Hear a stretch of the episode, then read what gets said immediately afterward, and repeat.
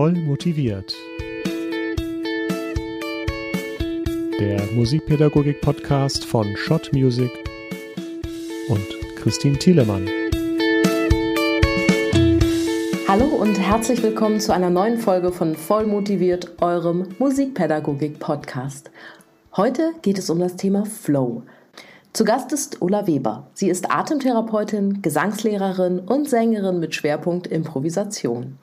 Ulla Webers neues Buch Singen und Musizieren im Flow liegt seit einigen Wochen auf meinem Notenständer und begleitet mich in den Übe- und Unterrichtspausen. Hallo, liebe Ulla, herzlichen Glückwunsch zu diesem tollen neuen Buch und danke, dass du dir die Zeit nimmst, um hier bei Vollmotiviert zu Gast zu sein. Ja, ich danke dir, dass du mich eingeladen hast. Der berühmte Flow-Zustand. Jeder kennt dieses tolle Gefühl, was sich einstellt, wenn einen das eigene Üben und Musizieren komplett einnimmt. Wir lernen schneller, wir lernen effektiver, intensiver und mit viel mehr Lust. Kannst du denn den Hörerinnen und Hörern heute mal erklären, wie man am einfachsten in diesen Flow-Zustand geraten kann? Der Flow-Zustand. Der Flow-Zustand ist das, was wir spüren, ähm, wenn wir ein bisschen das Zeitgefühl verlieren, wenn wir versinken in etwas. Der Flow-Zustand ist das, was wir erleben, wenn wir in unsere Tätigkeit, in unser Tun versinken. Ähm, kann das beobachten bei kleinen Kindern, wie die in ihrem Spiel versinken, wie sie das glücklich macht. Und ich beobachte das bei meinen SchülerInnen, wenn sie im Tönen sind, Sie kommen vielleicht am Anfang der Stunde ein wenig müde und belastet. Alle haben viel zu tun herein. Und dann im Üben breitet sich ein Lächeln auf dem Gesicht aus und es wird leicht und es wird, ja, es ist, äh, Glücksmomente entstehen. Das ist für mich der Flow-Zustand. Man verliert dabei ein bisschen so das Zeitgefühl, wenn man im Flow übt oder im Flow musiziert, kann man hinterher oft nicht so genau sagen, waren das jetzt fünf Minuten oder 15 Minuten oder 20 oder 30 Minuten. Ähm, das ist für mich ganz typisch an dem Flow-Zustand. Das sind so die Stunden, wo die Schüler dann sagen, was? Schon vorbei? Ja, das ist genau richtig. Das erlebe ich auch sehr häufig. Und ich erlebe das fast immer, kann ich sagen. Und deshalb habe ich dieses Buch geschrieben. Dieses Buch ist ähm, ein Buch, was ich sehr, sehr, sehr, sehr gerne gelesen hätte vor 30 Jahren am Beginn meiner Berufstätigkeit, was ich auch vor 20 Jahren noch sehr gerne gelesen hätte. Vieles dafür gegeben, das in den Händen zu halten. Und auch vor zehn Jahren, als ich anfing, diese Erkenntnisse zu sammeln, die mich zu diesem Buch geführt haben, zu dem, dem, was ich da beschreibe, es, es macht das Leben als Musiker, als Musikerin so viel leichter wenn man einen zuverlässigen Weg gefunden hat, wie man in diesen Flow kommt. Und wenn man in diesem Flow ist, ist man auch gleichzeitig nah dran an der Quelle der Kreativität. Und auch das brauchen wir natürlich in unserem kreativen Tun, dass wir da verbunden sind. Hast du denn mal so ganz konkrete Tipps für uns, wie die Hörerinnen und Hörer in diesen Flow-Zustand geraten können? Schon vor vielen, vielen Jahren hat C.G. Jung beobachtet bei seinen PatientInnen, dass es bestimmte, wie soll ich sagen, Zustände gibt oder Gehirnaktivitäten gibt, die andere begünstigen beziehungsweise andere ausschließen. Er hat ähm, eine Linie gezogen zwischen Kognition und Emotion. Kognition hat er als logisches Urteilen benannt. Das Denken ist eine Form des logischen Urteilens und die Emotion, das Fühlen ist ein wertendes Urteil. Beides passiert gleichzeitig oder fast gleichzeitig. Auf der anderen Ebene liegt das Empfinden, also die taktile Wahrnehmung, was Sinneseindrücke und die Intuition. Das Empfinden ist ein konkreter Sinneseindruck und die Intuition ist ein nicht konkreter Sinneseindruck. Und er hat herausgefunden, dass in dem Moment, wo ich sozusagen in diesem Empfinden bin, ob nun konkret oder nicht konkret, ähm, die Gedanken stiller werden und die Gefühle stiller werden, als ob beides nicht zusammengehen könnte.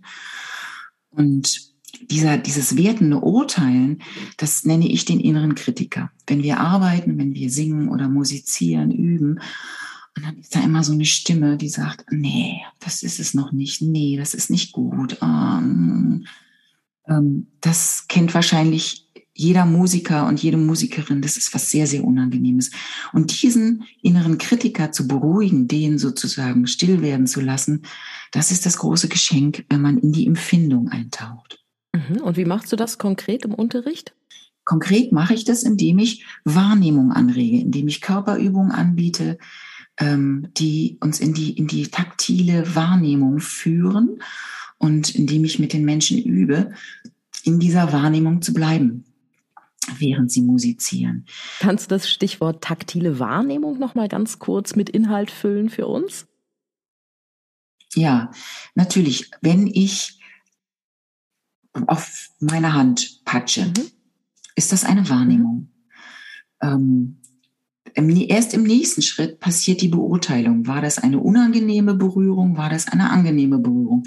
Wenn ich aber in dieser Wahrnehmung bleibe, also wenn ich mich nicht patsche, sondern reibe die Hand, dann kann ich für einige Momente in dieser Wahrnehmung bleiben. Und die, das, das, Urteil interessiert mich für den Moment gar nicht. Wenn ich in einer Bewegungsübung bin, kann ich in dieser, kann ich diese Bewegung des Körpers wahrnehmen und muss sie gar nicht beurteilen, diese Bewegung. Das sind, ähm, wären, also da gibt es eine Fülle von Übungen natürlich. Du hast ja gesagt, ich bin Atemtherapeutin. Die Atemarbeit arbeitet mit Bewegungen. Und die Atemarbeit arbeitet mit der Wahrnehmung dieser Bewegung am Körper, im Körper. Eine Dehnung, die, eine genüssliche Dehnung, die ich ausführe, bringt mich unmittelbar in die Wahrnehmung. Und natürlich kann es ganz schnell passieren, dass ich dann diese Wahrnehmung wieder bewerte, aber man kann daran arbeiten, über längere Zeit in der Wahrnehmung zu sein. Und dann äh, befähigt es mich zu unterscheiden in dem, was ich tue, ohne es zu beurteilen. Und der innere Kritiker schweigt. Und das, was ich tue, wird fröhlicher, wird leichter. Und ich erlebe Momente des Glücks, weil ich es gar nicht bewerten muss, weil ich im Jetzt bin, im Moment bin ich kann mir nur vorstellen, dass genau das manchmal gar nicht so einfach ist, wie es sich jetzt anhört, weil die SchülerInnen ja heute seitens der Schule oft genau in diesem Bewertungsmodus drin sind, wo sie permanent beurteilt werden für alles, was sie tun. Wo Lehrkräfte natürlich wohl meinen Fehler suchen, um dann dort auch Hilfestellung zu bieten. Aber es ist für viele junge Menschen meiner Erfahrung nach ganz heilsam, wenn Fehler auch einfach mal sein dürfen wenn man nicht immer nur auf der Suche nach dem Perfekt ist, sondern wenn auch das, was jetzt im Augenblick an Musik, an Klang, an Ausdruck, an Kreativität aus ihnen herauskommt, einfach gut so ist und ja, von uns wertgeschätzt wird. Und da ist für mich eine Unterrichtsatmosphäre unglaublich hilfreich, in der Fehler willkommen sind und nicht eben böse, böse.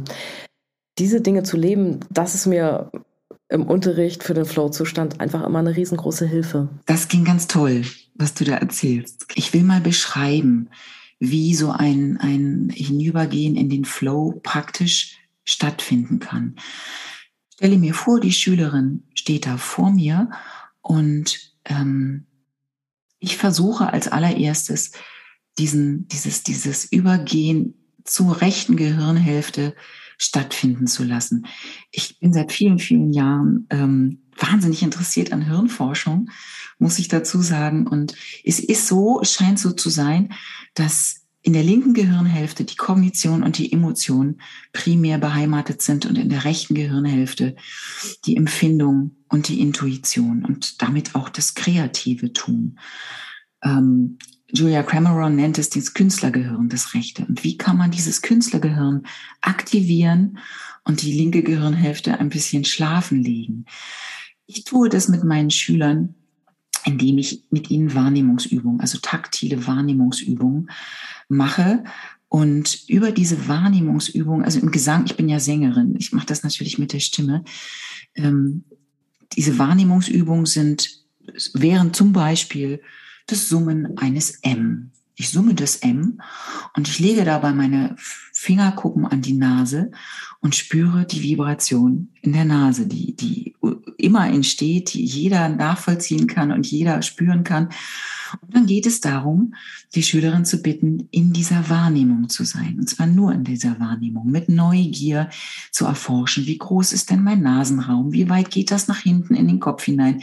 Wie weit geht das Richtung Stirnhöhle, nach oben, in die Seiten? Das wäre so eine erste Übung, um in die Wahrnehmung zu kommen und eine Weile beobachtend und damit auch wertungsfrei in dieser Wahrnehmung zu bleiben. Das heißt, wenn ich jetzt zum Beispiel Cello spiele, könnte ich lange Töne spielen lassen und könnte schauen, wie sich diese Vibrationen, die dann da entstehen, von dem Instrument auf meinen Körper übertragen oder auch beim, beim Blasinstrument jetzt vielleicht mal, ich mag das mal ganz gern mit geschlossenen Augen, die Schüler Töne spielen zu lassen und dann auch so diese Vibration zu spüren, zu spüren, wie der Ton in den Körper eindringt. Ganz genau. Die Instrumente sind natürlich äh, unterschiedlich, was sie uns anbieten. Das Cello ist oder auch die Conga ist ein gutes Beispiel für ein Instrument, mit dem wir sehr viel Körperkontakt haben und wo wir sehr viel Schwingung aufnehmen oder wahrnehmen können. Ob die Schwingung dann unseren Körper durchdringt, ist nochmal eine andere Frage.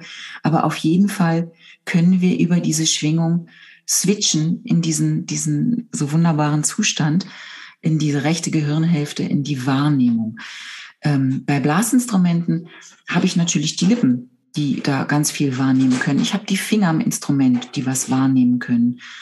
Ähm, beim Klavier ist es ersten, im ersten Moment vielleicht ein bisschen schwieriger. Natürlich nehmen meine Fingerkuppen, die ja wahnsinnig sensitiv sind, die Schwingung an der Taste wahr. Und ich kann mich darauf fokussieren. Aber, und das ist ganz wichtig, es gibt natürlich nicht nur die Schwingung des Tons, sondern es gibt immer auch die Möglichkeit, den eigenen Körper, die Bewegung am eigenen Körper wahrzunehmen, zum Beispiel die Atembewegung. Unabhängig vom ähm, Musizieren habe ich immer einen bewegten Körper, immer eine Atembewegung, die mich durchschwingt und mit der ich mich verbinden kann. Und darüber kann ich auch in diesen Flow-Zustand kommen. Darüber kann ich auch die, auf die Wahrnehmungsebene kommen. Ich finde es ja immer ganz hilfreich, wenn Stunden mit so einer wunderschönen musikalischen Routine anfangen. Hierzu kennen alle meine TrompetenschülerInnen so eine Art Einspielprogramm auswendig und ja, das musizieren wir immer zu Beginn der Stunde gemeinsam. Einspielen, das klingt ja oft so ein bisschen nach stupiden technischen Übungen. Aber der Clou an diesem Einspielprogramm ist, dass diese, diese kleinen Übungen alle so gestaltet sind, dass sie nach Musik klingen und dass sie, dass sie sofort in den Körper reingehen und dass man sie gerne hört.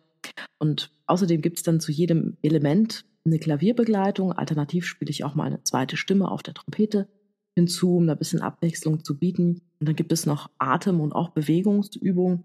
Gesprochen wird bei diesem Einspielprogramm fast gar nicht, aber ich kann die Dauer so als, als Lehrperson kann ich die Dauer schon ein bisschen lenken, so zwischen fünf bis zehn Minuten, je nachdem, wie ich auch so spüre, dass es dem Schüler, der Schülerin gerade gut tut. Und Wichtig finde ich hierbei aber noch, sich dann auch die Zeit und die Ruhe dafür zu gönnen, denn unter Zeitdruck, da entspannt sich wirklich niemand und oft führt nämlich dann genau dieser Zeitdruck im Unterricht dazu, dass man für kleine Lernimpulse wirklich viel, viel mehr Zeit benötigt, bis man spürt, jawohl, jetzt, jetzt ist das beim Schüler, bei der Schülerin angekommen.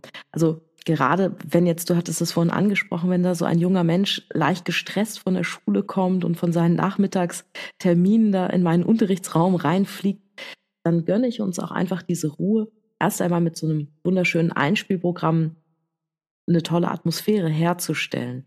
Und genau das ist ja dann auch der Moment, in dem dann auch dieser Unterrichtsflow entsteht. Man, ja, und der entsteht ja nicht nur für die Schüler, sondern er steht ja dann auch für mich, weil oft unterrichtest du, ich weiß nicht, wie viel du so hast, aber ich unterrichte so 10 bis 14 junge Menschen in Reihe und ja, habe dann aber gar nicht gespürt, wie schnell die Zeit vorbeigegangen ist und bin am Ende so eines Unterrichtstages völlig euphorisiert. Aber was ich noch nicht ganz rausbekommen habe, und vielleicht kannst du mir da mit einem Tipp helfen, wie genau komme ich in diesen Unterrichtsflow bei mir? Also ich finde, das klingt ganz toll, was du da beschreibst, was du mit deinen SchülerInnen machst. Das, also du machst alles richtig und das klingt das ganz wunderbar. Was für mich jetzt nochmal wesentlich ist, ist, ähm, dass du gesagt hast, du lässt sie auswendig musizieren. In dem Moment, wo wir nicht auswendig musizieren, wo wir auf den Notentext starren und ähm, versuchen, Rhythmus und Melodie abzubilden und in dieser Struktur sind, sind wir in der linken Gehirnhälfte, da sind wir im Denken gar keine Frage.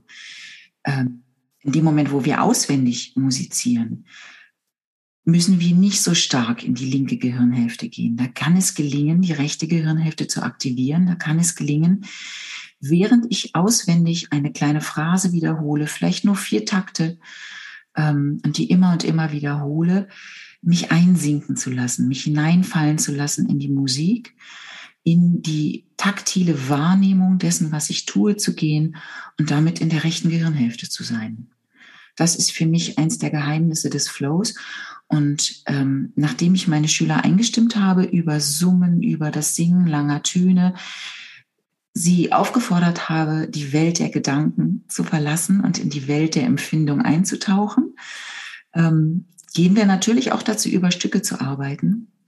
Und das machen wir viel mit dieser kleinteiligen Wiederholung, dass wir uns eben eine kurze Phrase nehmen und diese immer und immer wiederholen und versuchen im Wiederholen in der taktilen Wahrnehmung zu sein.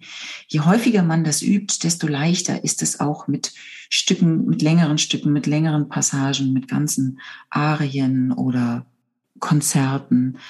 Ähm, ja, so mache ich das. Und je häufiger man das macht, desto besser gelingt es auch über längere Zeit während des Musizierens in der taktilen Wahrnehmung zu bleiben. Ich habe noch nicht herausgefunden, ich weiß es nicht, es ist, glaube ich, auch nie per äh, Gehirnscan erforscht worden, ob es ein sehr schneller Wechsel ist zwischen linker und rechter Gehirnhälfte, ob es oder ob man wirklich gleichzeitig in der Kognition, also in dem strukturierten Tun sein kann und gleichzeitig das taktile Empfinden wachhalten kann.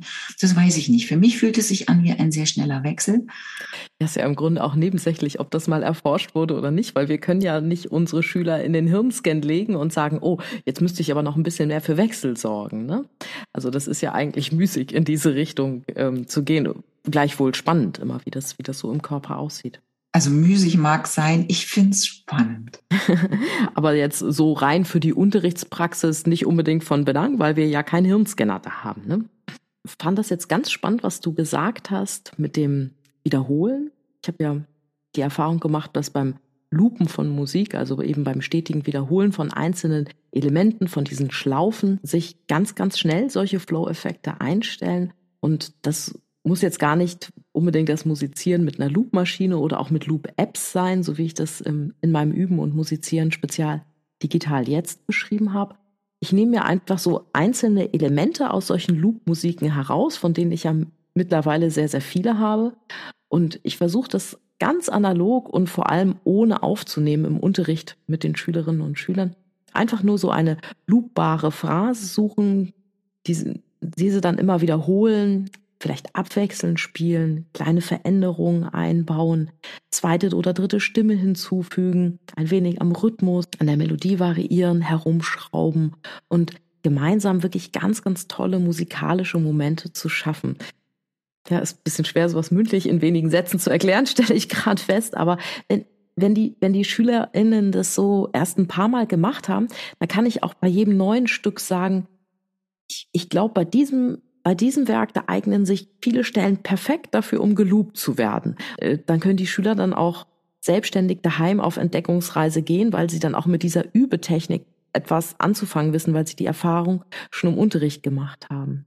Damit hast du nochmal wunderbar mit deinen Worten beschrieben, was ich vorher gesagt habe, nämlich aus dem Stück eine kurze Phrase, vier Takte, acht Takte, zwei Takte, je nachdem, die dafür geeignet ist, rauszunehmen und die immer wieder zu wiederholen und damit eben zu lupen. Ob wir wiederholen sagen oder lupen, ist ja beides das Gleiche. Was du jetzt noch angesprochen hast, ist dieser Übergang in das kreative Tun. Natürlich ist alles musikalische Tun, kreatives Tun, aber das nochmal bewusst zu machen, wie du es beschrieben hast, dass du dann die Schüler variieren lässt, ähm, ist genau das, was mich in meinem Buch auch sehr ähm, beschäftigt hat, weil ich ja eine improvisierende Musikerin bin in meinem hauptsächlichen musikalischen Tun. Und weil ich das für mich entdeckt habe, dass wenn ich im Flow bin, ich dann auch diesen Zugang zur Quelle der Kreativität habe. Und das Gefühl, wenn ich dann damit verbunden anfange zu improvisieren, ist ein Gefühl, als würde ich gar nicht mir etwas ausdenken oder Töne suchen, sondern dann fließt es durch mich durch.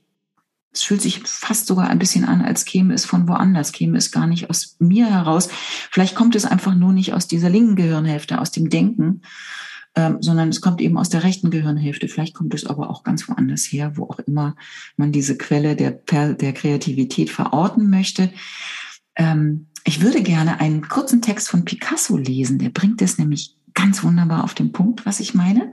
Darf ich das mal tun? Ja, auf jeden Fall, sehr gerne. Er hat gesagt, ich suche nicht, ich finde. Suchen, das ist das Ausgehen von alten Beständen und ein Finden wollen von bereits Bekanntem im Neuen. Finden, das ist das völlig Neue.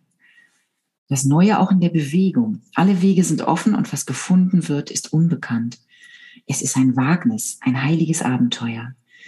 Die Ungewissheit solcher Wagnisse können eigentlich nur jene auf sich nehmen, die sich im Ungeborgenen geborgen wissen, die in der Ungewissheit in die Führerlosigkeit geführt werden, die sich im Dunkeln einem unsichtbaren Stern überlassen, die sich vom Ziele ziehen lassen und nicht, menschlich beschränkt und eingeengt, das Ziel bestimmen.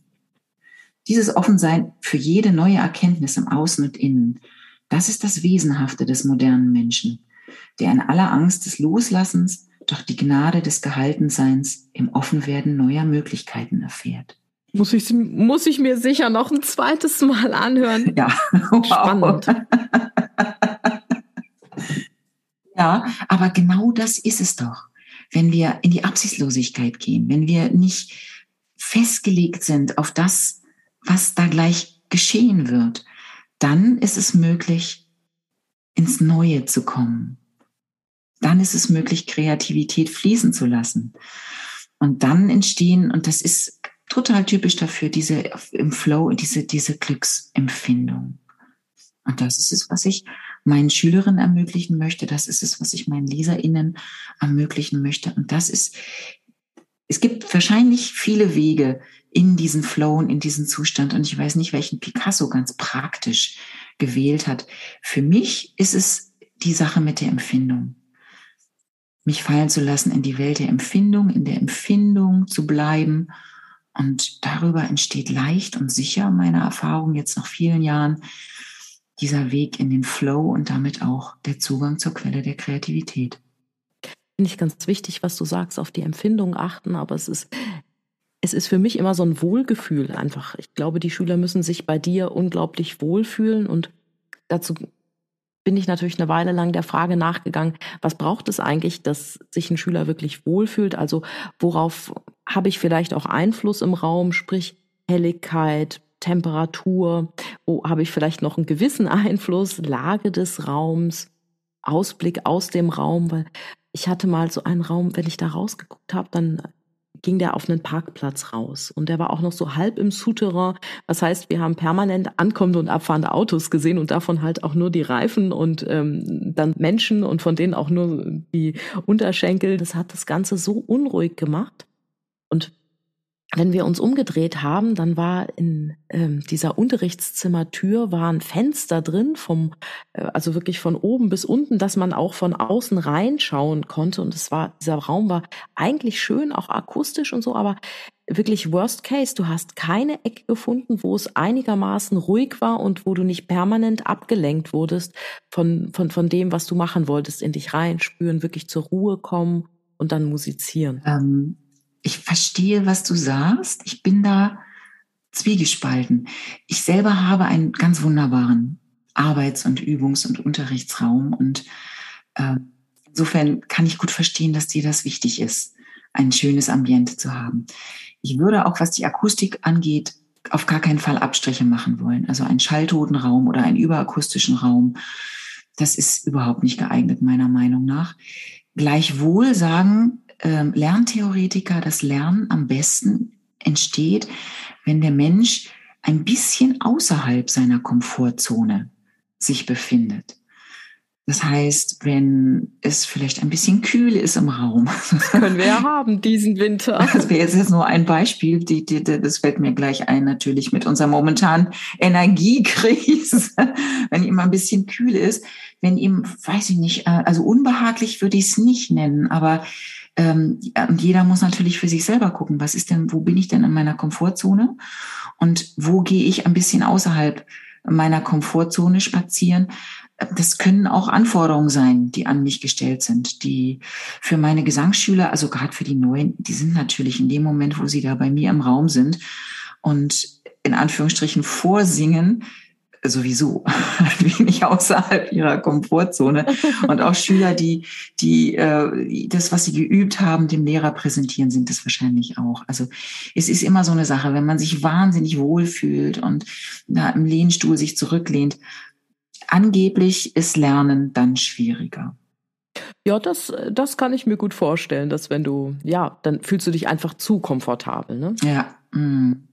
Aber ja, ich weiß nicht. Ich versuche immer alles zu vermeiden, was meine Schüler im Unterricht vom Musizieren ablenken könnte. Sprich, ich habe auch den, den Raum insgesamt sehr, sehr neutral gestaltet. Nichts, wo man ständig hinguckt und wo man dann mit den Gedanken woanders ist. Zwar Dinge, die die Kreativität anregen können, aber also nicht die jetzt vom eigentlichen Unterrichtsinhalt ablenken. Ja, ähm, wobei ich die Erfahrung gemacht habe, dass es für manche Menschen am Anfang sehr schwierig ist, über längere Zeit in die Empfindung des eigenen Körpers einzutauchen und auf diesem Weg ähm, in diese Welt der Empfindung zu kommen.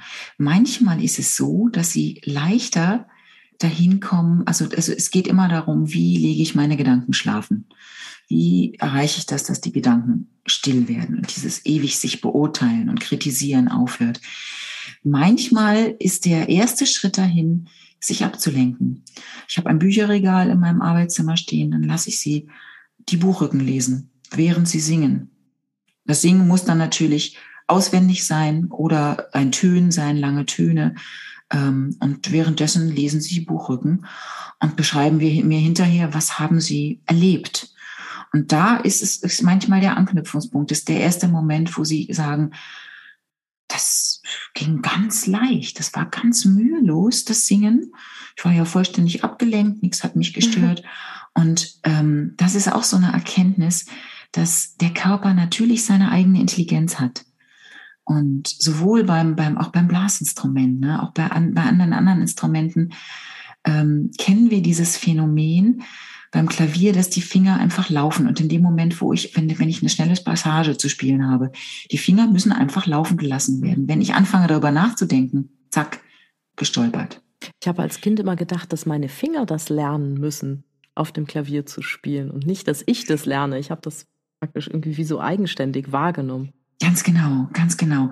Das ist dieses, dieses Memory, ne, das Körpergedächtnis, was wir haben, was, was natürlich auch Spitzensportler ähm, aktivieren müssen, die dürfen nicht mehr nachdenken, wie die Bewegung, weiß ich nicht, die Flugrolle im Einzelnen vonstatten geht. Das muss abgespeichert sein als Bewegungsablauf. Und ähm, dabei hilft genau diese, dieses, dieses in, in, in der Empfindung sein um dieses laufen zu lassen. Oder es hilft, sich abzulegen. Ich habe als ich habe ja mit fünf mit Klavierspielen angefangen und irgendwann kamen wir dann auch dazu, dass ich so einen längeren Triller spielen musste und das stockte immer. Und da hat meine Klavierlehrerin mir vorgeschlagen, ich solle doch laut Rhabarber, Rhabarber, Rhabarber sprechen die ganze Zeit und währenddessen trillern. Und tatsächlich, das hat funktioniert. ich war so gut abgelenkt durch dieses Wort. Meine Finger haben das dann mühelos hingekriegt. Und ja, insofern ist das, was, was du beschreibst mit dem, mit dem abgelenkt und nicht abgelenkt sein, natürlich auch ein ganz wesentlicher und vielleicht sehr hilfreicher Zugang. Ich wollte aber noch mal auf was anderes zu sprechen kommen. Du hast vorhin von Fehlern gesprochen. Eine Atmosphäre zu schaffen, in denen man nicht auf die Fehler schaut oder sich von den Fehlern nicht ins Straucheln bringen lässt. Ähm, das ist mir auch total wichtig. Ich finde ja sowieso, dass Fehler immer wertvoll sind. Ähm, in der Improvisation gibt es diesen Satz, Unfälle zu Einfällen machen. Mhm. Und das scheint mir auch so ein, so ein Zaubermittel zu das sein. Das ist wirklich schön. Davon abkehre, ne, wenn ich, wenn, wenn mir irgendwas passiert, was, was ich eigentlich so nicht geplant habe, damit weiterzugehen. Das als Anregung zu nehmen, mich davon weiterführen zu lassen. Ähm, Man ist ja Musik, es ist ja Kunst, ja. es ist ja nicht irgendwie die Operation am Herzen. Unfall zu Einfall wird da vielleicht Ganz ein bisschen, genau. bisschen ja. schlechter funktionieren als bei uns. Ja, das stimmt. Das ist wahr. Es ist natürlich auch schwierig, ne, wenn man eine, eine, eine Arie auf der Bühne zu singen hat oder einen Popsong oder ein Musical oder ein Chanson, was auch immer. Ähm, wenn da ein Unfall passiert, wie mache ich den zum Einfall? Komplizierte Situation. Und da ist es natürlich wahnsinnig hilfreich, wenn man im Unterricht eine Atmosphäre hatte, wo Unfälle passieren durften und wo die Schüler eine gewisse Erfahrung sammeln durften mit diesen Unfällen. Wenn man das im Unterricht oder zu Hause beim Üben vielfach erlebt hat, ist es natürlich leichter, in der Konzertsituation damit umzugehen. Ich muss meinen Schülern ja immer abgewöhnen, aufzuhören, sobald sie einen Fehler machen. Ja. Weil wenn sie, wenn sie einfach so aus der Schule kommen und da es passiert ihnen ein Fehler bei dem, was sie spielen, dann hören sie erstmal auf und sagen, da war ein Fehler. Ich sage, ja, das das habe ich auch gehört, aber das Wichtige ist, jetzt nutzt du den Fehler für ein gutes Fehlermanagement. Es ist nicht wichtig, dass du fehlerfrei bist, sondern dass du, dass du die Kurve kriegst, dass du zurück ins Stück findest. Und dafür ist das jetzt ganz hilfreich. Deswegen hör bloß nicht auf zu spielen, merk dir, wo die Stelle war und guck aber, wenn so, so ein kleiner Unfall passiert, dass du wieder reinfindest ins Stück. Weil ich glaube, du hast noch niemals irgendwie ein Sinfonieorchester auf der Bühne sitzen sehen. Ich meine, da passieren auch alle Nase lang irgendwelche Fehler. Die können ja auch nicht ständig anhalten. Da würden sie ja nur noch stehen. Absolut. Fehlermanagement ist ein, ein total wichtiges Wort dazu. Ne? Das, das, ich muss meinen SchülerInnen immer abgewöhnen, das Gesicht zu verziehen. weil, weil der Zuhörer, wenn es kleine Fehler sind, kriegt das oft in der Gesamtheit der Eindrücke überhaupt nicht mit. Aber wenn ich das signalisiere, indem ich äh, schmerzlich berührt gucke, weil ich, weil ich selber ja gemerkt habe, ich habe gerade einen Fehler gemacht, oder noch viel schlimmer, wie du sagst, wenn ich stehen bleibe, wenn ich rausgehe aus dem Stück, dann hat natürlich jeder mitgekriegt, das ist klar. Das ist etwas, was wir nicht wollen stehst du auf der Bühne und guckst schräg. Dein Publikum guckt dich dann so schräg zurück an. Mhm. Hallo Spiegelneuronen. Und dann fühlst du dich ganz, ganz schlecht, weil dich alle so komisch angucken. Und dann bist du wie in so einer Abwärtsspirale drin. Also deswegen, ich glaube, es, es bekommt einem, wenn man auf der Bühne, ja. wenn man auf der Bühne in der Lage ist, diese Kontenance dann auch zu wahren und also ein professionelles Gesicht zu machen, selbst wenn einem was passiert, was einem lieber nicht passiert wäre. Und auch dafür ist wieder dieses ähm diese Unterscheidung zwischen Kognition und Empfindung so wichtig. Wenn ich im Denken bin, dann kann es mir passieren, und mir ist es auf der Bühne leider auch schon passiert, dass ich, nachdem ich einen Fehler gemacht habe, den ich eigentlich ganz gut überspielt habe, dann anfange darüber nachzudenken, was ist denn da gerade passiert? Wie ist denn das passiert? Und das, dabei habe ich mich da schon ertappt. Das war ganz furchtbar. Dann den, die nächste Minute in dem Stück parallel zum Weitermusizieren darüber nachzudenken, was ist da eigentlich gerade passiert. Und auch da, um, um das nicht erleben zu müssen, hilft es natürlich dann wieder in die Empfindung zu schlüpfen. Mhm. Also es ist im Grunde auch ein Rezept gegen Lampenfieber. Ich meine jetzt in die Empfindung zu schlüpfen, um auch wieder in den Moment zu kommen. Um nicht festzuhängen in der Vergangenheit. Da ist gerade was passiert. Und da, da, uh, da, da bin ich die ganze Zeit irgendwie noch am Rumdenken, mhm. sondern wieder in den Moment zu kommen, ins Jetzt zu kommen. Was tue ich jetzt? Kann man den Flow-Zustand eigentlich messen, so wie man beispielsweise Glücksgefühle oder Motivation auch durch das Vorhandensein bestimmter Hormone erkennen kann? Ja, ich denke ja. Also Csikszentmihalyi in seinem, das ist ja so der Flow-Papst in unserer Kultur, ähm, der hat mit Hirnforschern zusammengearbeitet, um das eben herauszufinden, was da genau passiert. Und das ist dann eben auch das Wertvolle ne, an, an Gehirnscans und an Hirnforschung überhaupt, dass man mal den Finger drauflegen kann, dass man mal diese sehr schwer zu beschreibenden Zustände auch abbilden kann. Absolut, das ist ja für Menschen immer sehr spannend, auch mal was in greifbare Fakten und Zahlen zu fassen und ich meine, mich daran zu erinnern, dass eben auch der angesprochene Csikszentmihalyi und ähm, auch an, dass es auch andere Wissenschaftler gab, die sich eben mit dieser Messbarkeit des Flow-Zustands beschäftigt haben und war da nicht irgendwas mit leicht erhöhten Cortisol-Werten, was ich mir merken wollte? Also ich glaube, Cortisol, das ist ja eigentlich ein Stresshormon und ich meine, Stress kann zwar als negativ empfunden werden, Distress, aber Stress kann natürlich auch positiv wirken. Eustress Eu, griechisch für gut, also guten Stress, der dich anspornt und ja, sollte man alles miteinander ja, verknüpfen. Ja, absolut, absolut. Und das, das bringt mich nochmal auf das Thema Entspannung. Das Wort fiel ja schon in unserer Unterhaltung. Ähm, musizieren ist eben nicht Entspannung. Musizieren ist immer eine Aktivität. Und zwar auch eine, äh, eine Aktivität auf einem sehr hohen Level, würde ich sagen. Also bei vielen Instrumenten und auch beim Singen, wenn wir an Opernsänger denken, Musicalsänger, Rockstars, das ist ein hoher Aktivitätslevel und da ist es überhaupt nicht angesagt, sich zu entspannen. Ähm, und deshalb ist es so wichtig zu unterscheiden zwischen diesem Distress und Eustress. Ähm, wie komme ich in diesen, diesen positiven Aktivitätszustand, bei dem ich dann vielleicht auch einen erhöhten Cortisolspiegel habe? Jetzt war ja Chikchent Miali nicht der erste und der einzige, der sich mit dem Thema Flow beschäftigt hat. Da gab es ja auch zum Beispiel Abraham Maslow, der vielen von uns, die sich mit dem Thema Motivation beschäftigt haben, durch seine Arbeiten vor allem rund um diese Maslow'sche Bedürfnispyramide bekannt sein dürfte. Aber auch, was ich ganz spannend finde, dass Maria Montessori, Ärztin und Reformpädagogin zum Thema Flow geforscht hat. Bei ihr hieß das dann alles allerdings Polarisation der Aufmerksamkeit und damit hat sie den vertieften Zustand im Spiel gemeint, den sie bei den ihr anvertrauten Kindern so oft beobachten konnte. Das hattest du ja ganz am Anfang schon gesagt. Wie können wir als Lehrende denn dazu beitragen, dass unsere Schülerinnen und Schüler daheim beim Üben in diesen Flow-Zustand geraten? Kurz noch zu Montessori. Das passt nämlich ganz wunderbar zu dem, was wir schon gesprochen haben. Montessori hat ihren ähm, SchülerInnen ähm, oder den Kindern des Waisenhauses, mit dem sie gearbeitet hat, mit denen sie gearbeitet hat, anfänglich Materialien angeboten mit verschiedenen Strukturen, Materialien, mit denen die Kinder ins Fühlen gelangen konnten. Fühlen im nicht im Sinne von Emotionen, sondern fühlen im Sinne von taktilen Erfahren, raue Materialien, glatte Materialien und so weiter und so fort.